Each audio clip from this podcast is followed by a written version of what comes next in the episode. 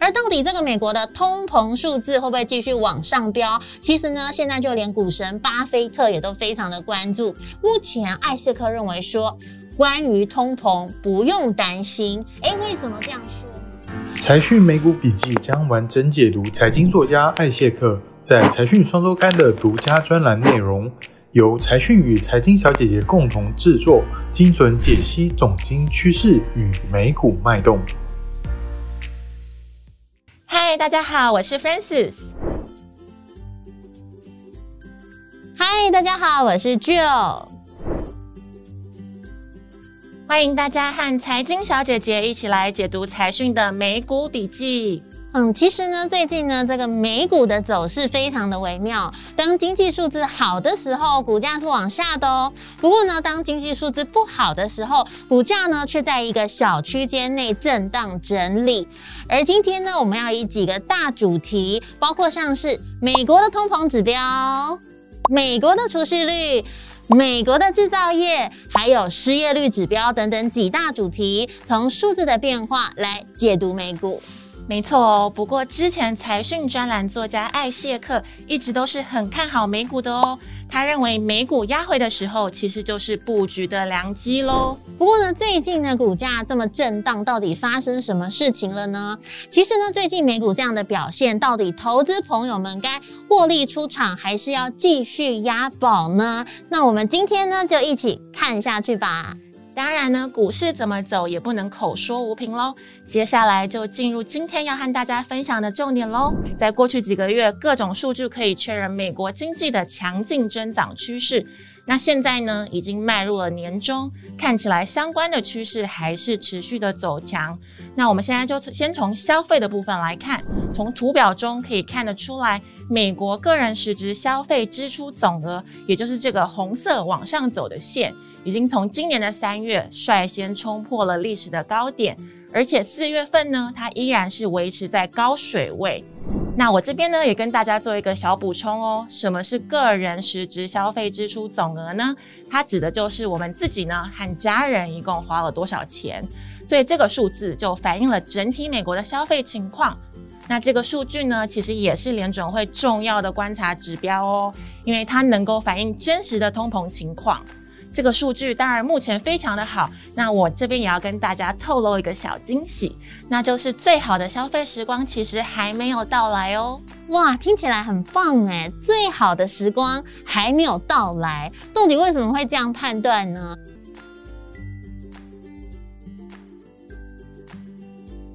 其实呢，因为美国疫情从去年三月份爆发以来，始终呢都因为疫情的阴霾，所以呀、像是美国的各项消费内需，特别像是餐饮业、旅游业跟各种服务业等等，并没有办法全速运转。但是现在一年多过去了，在美国政府多轮纾困，还有包括了股市跟资本市场大涨，还有包括了像是就业市场也回温等等的助攻之下，其实呢，大部分的美国人还是有赚到一些钱的，而如。经庞大的可支配所得，也就是说呢，赚到的钱在家防疫没有地方花，最终都成了超额的储蓄了。哦、当然呢，大家也都有听说了，其实美国人比较不爱存钱，跟我们比的话啦，那当然，如果以今年四月份的储蓄率达到一个波段新高为基准，跟去年疫情爆发前的二月份，当时呢储蓄率其实只有个位数的，那么等于说呢，在疫情解封之后啊。如果美国人回到以前的消费习惯，那么呢，至少还将释放出上上兆的资金来到内需消费市场。而随着美国的疫苗加速施打，完成群体免疫之后，大家信心慢慢恢复，开始回到往常的生活，也开始呢愿意多花一点钱来买东西。那么夏日起风的内需销售荣景就非常值得期待啦。除了就刚刚提到的储蓄率。更及时的领先指标采购经理人指数也表现出美国经济增长的趋势，在未来的一季还会更强哦。那什么是采购经理人指数呢？它其实英文的缩写就是 PMI（Purchasing Manager Index），等于说是制造业的体检表。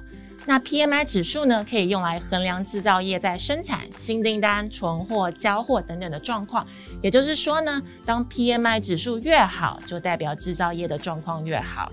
所以呢，观察 PMI 指数，也就是国际上衡量总体经济的重要数据之一哦。PMI 的指数呢，它的范围落在零到百分之百之间。通常呢，百分之五十是一个代表性的分水岭哦。如果 PMI 指数它大于百分之五十，就表示呢，景气处于扩张期。那当 PMI 指数它低于百分之五十呢，则表示景气呢，它处于紧缩期。那我们现在呢，先来看看财新 Market 五月制造业和服务业采购经理人指数，分别呢是六十一点五和七十点一。两个指数呢都创了历史的新高哦，尤其是作为美国经济骨干的非制造业指数，总指数呢也飙升到了六十四哦，它创了二零零五年八月以来的新高点。这样的数据在美国疫情过后可以说是非常非常的亮眼哦。而另外呢，其实无论是美国的制造业或者是非制造业，现在库存水位都很低。而这个库存到底有多低呢？我们马上来看看这张图表。美国在畅旺的销售市况下，库存正处于罕见的超低水位。绿色的汽车跟红色的商业库存销售比，现在呢双双降到了历史最低水平，而短售库存销售比则是创下了二零一四年以来的新低。如果呢当大家都打完疫苗了，那么展望全面解封后的旺季到来，相关的厂商呢当然就得启动新一轮的回补库存潮了。因此呢，无论是对于美国本土的制造商，还是对于海外的供应商来说，都是很大的利多，而当厂商都在拉货回补库存的时候，就会下更多的订单。那么呢，库存回补也可渴望成为挹注美国第二季跟第三季经济增长的重要推手了。而当然呢，台湾身为非常重要的出口国，制造业的厂商也有望因此大大受惠哦。嗯，那再来呢？我们看到今年第一季的美国全体企业盈利表现，也就是图表中红色这个线的部分哦。这个数字呢，也再度刷新历史的高点。从去年第二季的谷底开始呢，快速的增长，就像当时啊，二零零八年金融海啸后市的状况几乎是一模一样哦。可以说是历史呢又再度重演了哦。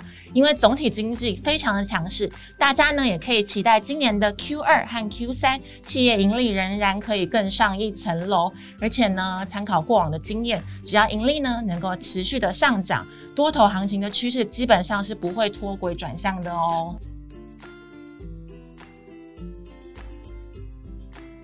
听起来很棒耶！不过呢，近期的美股市场非常关注，还有一个议题就是通膨了。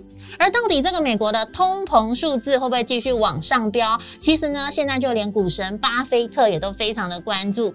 大家除了担心说通膨会不会对于经济增长造成负面影响，美股投资人其实更关注的就是哦，如果这个通膨往上升高的话呢，到底会不会对于一直放钱的美国联准会来造成加速紧缩的压力，进而导致股市下跌呢？而这部分呢，我们要跟大家来解释一下了。其实，当美国的联准会推出 QE 量化宽松政策的时候呢，其实就是在往市场放钱；而当加速紧缩的时候，就是不再放水出去了。因此呢，也会让资本市场的钱开始不再那么多。因此呢，如果这个 QE 开始加速紧缩，其实呢，对于股市来说呢，其实真的不是一个很好的消息。那我们回到通膨的议题了。目前艾斯克认为说，关于通膨不用担心。诶，为什么这样说呢？这部分呢，我们可以从两个指标来判断哦。嗯，首先呢，我们先来看看第一个指标通膨哦。通货膨胀听起来好像很抽象，其实呢，简单的打个比方，如果今天你去买一杯咖啡一百元，通货膨胀率是百分之三，过了二十四年之后呢，你的一百元就只能买到半杯咖啡喽。等于说，一样的钱能买到的东西却变少了。那联准会呢，它最关心的个人消费支出物价指数年增率。PCE，不管是名目的数值三点六 percent，也就是图中蓝色的线，或是核心的数值三点一 percent，黄色的线，四月呢都写下了非常罕见的新高数值哦。那个人消费支出物价指数是什么呢？名目跟核心数值又有什么差别呢？个人消费支出物价指数，它是联总会重要的观察指标哦。它主要的组成项目呢，包含了医疗健保。房屋、休闲娱乐、交通等等。那因为呢，这个影响支出的情况有非常非常多种，所以呢，这个核心数值呢，就是把那些容易受短期波动的要素，像是食物类啊、能源类啊等等的去掉，来创造一个不受短期物价波动影响的指标。不过呢，评估通膨未来的局势，必须要将基期也列入考量。从去年四月份呢，其实也是很罕见的低点，特别是核心通膨在超低油价的助攻之下，是九零年代以来呢第二低的数值哦。之后呢，随着封城的结束，通膨数值就慢慢慢慢的回升到正常的水平喽。所以呢，总的来说，艾谢克他认为呢，其实投资人并不需要太紧张、太担心通膨会对经济造成影响。就算呢数值回升呢，它也会是到达一个非常健康的水平哦。好，我们马上呢来看到刚刚讲到四月份的通膨数字飙高哦。除了刚刚提到的理由之外，其实呢还跟美元走势有关。而这一次呢拉高了美国通膨的两大助力，第一呢就是原物料的价格，而第二呢则是进口物价。而这两个数字的推升呢，其实都跟疲弱的美元息息相关。所以呢，我们从这这个价格走势当中可以发现，代表美元走势的紫色线则是往下，也就是说呢，美元贬值。而美元贬值的时候呢，代表进口物价指数的蓝色线则是往上，红色的生产者物价指数也是往上。因此呢，代表东西就变贵了。从二零零六年以来，美元每次的走弱都会对于原物料跟进口物价产生推升的效果，也就是说，当钱都变薄的时候，当然东西的价格就会变贵了，而美元走弱就会助长通膨。反之呢，当美元开始转强，那就会开始压抑原物料的价格，还有进口的物价，也就顺势呢压低了整体通膨的增长动能。那我们现在呢，就顺着这样子的一个逻辑脉络走下去哦。到底美元会不会转强呢？而到底这个美元又可能会在什么时候开始转强呢？嗯，相信呢，很多朋友也是很想问这个问题哦。美元是不是能够正式转强呢？主要呢有两个力量在拉扯。第一个呢是美国和非美经济体的强弱拉扯。目前美国经济虽然很强势，但是欧元区和其他的经济体在加速疫苗施打后，整体的经济数据有明显的好转哦。所以对于美元来说，并没有太大的影响。不过呢，观察未来的货币政策走向，大家会发现，美国呢，因为率先脱离了经济的困境，势必会成为第一个缩减购债的国家，也会是第一个升息的发达国家哦。也就是说呢，会吸引更多更多的资金流入美国。所以这样看起来，美元的转向呢，会是今年内高概率将发生的事件哦。那也就是说呢，如果美元在今年的下半年来逐底完成，逐步转强的话，那么呢，就有机会能够稍微来。压抑原物料跟进口的物价了，而更重要的是呢，其实，在这样子经济数字的一个制作之下，比较基期是非常重要的。而基期其实呢，就是一个参考期。大家还记得吗？我们刚刚呢有提到了去年四月份的通膨基期是超低的。由于去年参考的基期超低，因此呢，这也是导致今年四月份开出了高通膨数字的原因之一。所以呢，当现在呢时间来到了今年，通膨数字已经来到了一个高原期，明年开出的通膨数字要再往上就比较有难度了。那我们如果顺着这样的趋势来推估，艾斯克也认为说呢，这一波通膨往上走的循环高原区可能已经到了，而后续通膨再往上走的几率是不大的，有很大的几率呢会在今明两年逐步回落到百分之二到百分之二点二五的健康增长水平。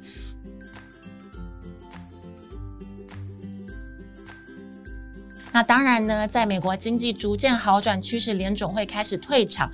我们呢也要注意到，因为美国的就业市场它还没有完全恢复常态，所以呢，联总会它会采取缓步退场的机制。因为当通膨进入了高原期，进一步恶化的几率不高后，那其实最能够影响联总会作为的，就会是就业市场的动向喽。那目前看起来就业市场的运行还不错，图表中看到时薪年增率它正在上升，也就是说时薪它正在变高。然后呢，在就业结构方面，长短天期的失业率也同步的下滑。无论是临时的失业或长期失业的情形都有好转哦。那这些呢，都是就业市场重拾稳健扩张动能的重要证据哦。而我们呢，其实观察美股走势呢，还有一个非常重要的指标，就是初领失业金的人数。这个呢，也是观察就业市场的重要指标之一。不过呢，当市场比较动荡的时候呢，我们也要同时的观察续领失业金的人数。而在最新呢，这样的初领失业金报告。里面呢，初领失业金的人数还不错，是往下的，也就是说呢，最近失业的人变少了。但是续领失业金的人数，五月倒数第二周呢，续领失业金的人居然是比三月底还要多。也就是说呢，其实之前失业的人，其实到现在还是找不到新工作，这个问题可以说是原地踏步，毫无改善了。而且呢，由于目前整体请领失业金的人数还是远远高于新冠肺炎爆发前的水平，大概呢还高出了。两百万人呢，因此呢，在还没有让这两百万失业的人能够顺利返回工作岗位之前，其实呢，美国联准会应该是不太敢推出过快的紧缩货币政策，以免呢扼杀了还处于复苏阶段的就业市场动能。而我们根据目前的这些数字来推算呢，无论呢像是失业率啊、非农就业人口，还有续领失业金人数等等的重要数值，要全面恢复到新冠肺炎前的水平，还是需。需要至少一年以上的时间才有办法达成。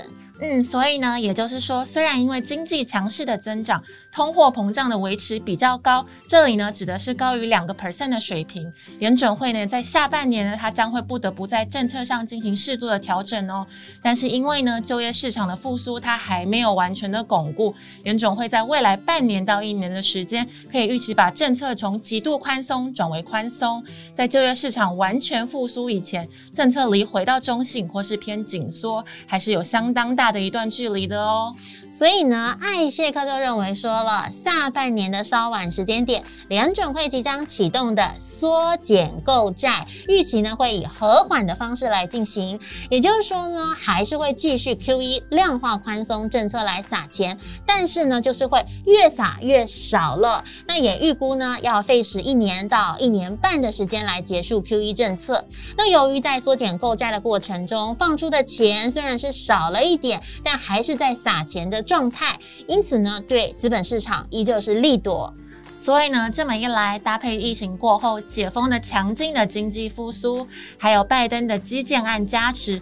很高的几率可以预期美股的夏季盛宴正要到来哦，所以大家呢一定要好好把握了哦。以上呢就是这一次艾谢克专栏的重点，希望收看的大家都很有收获。如果呢大家喜欢本集的内容，欢迎按赞、订阅并开启小铃铛。而更多精彩的美股讯息，请持续锁定财讯美股笔记，和财经小姐姐一起从美股看世界。拜拜。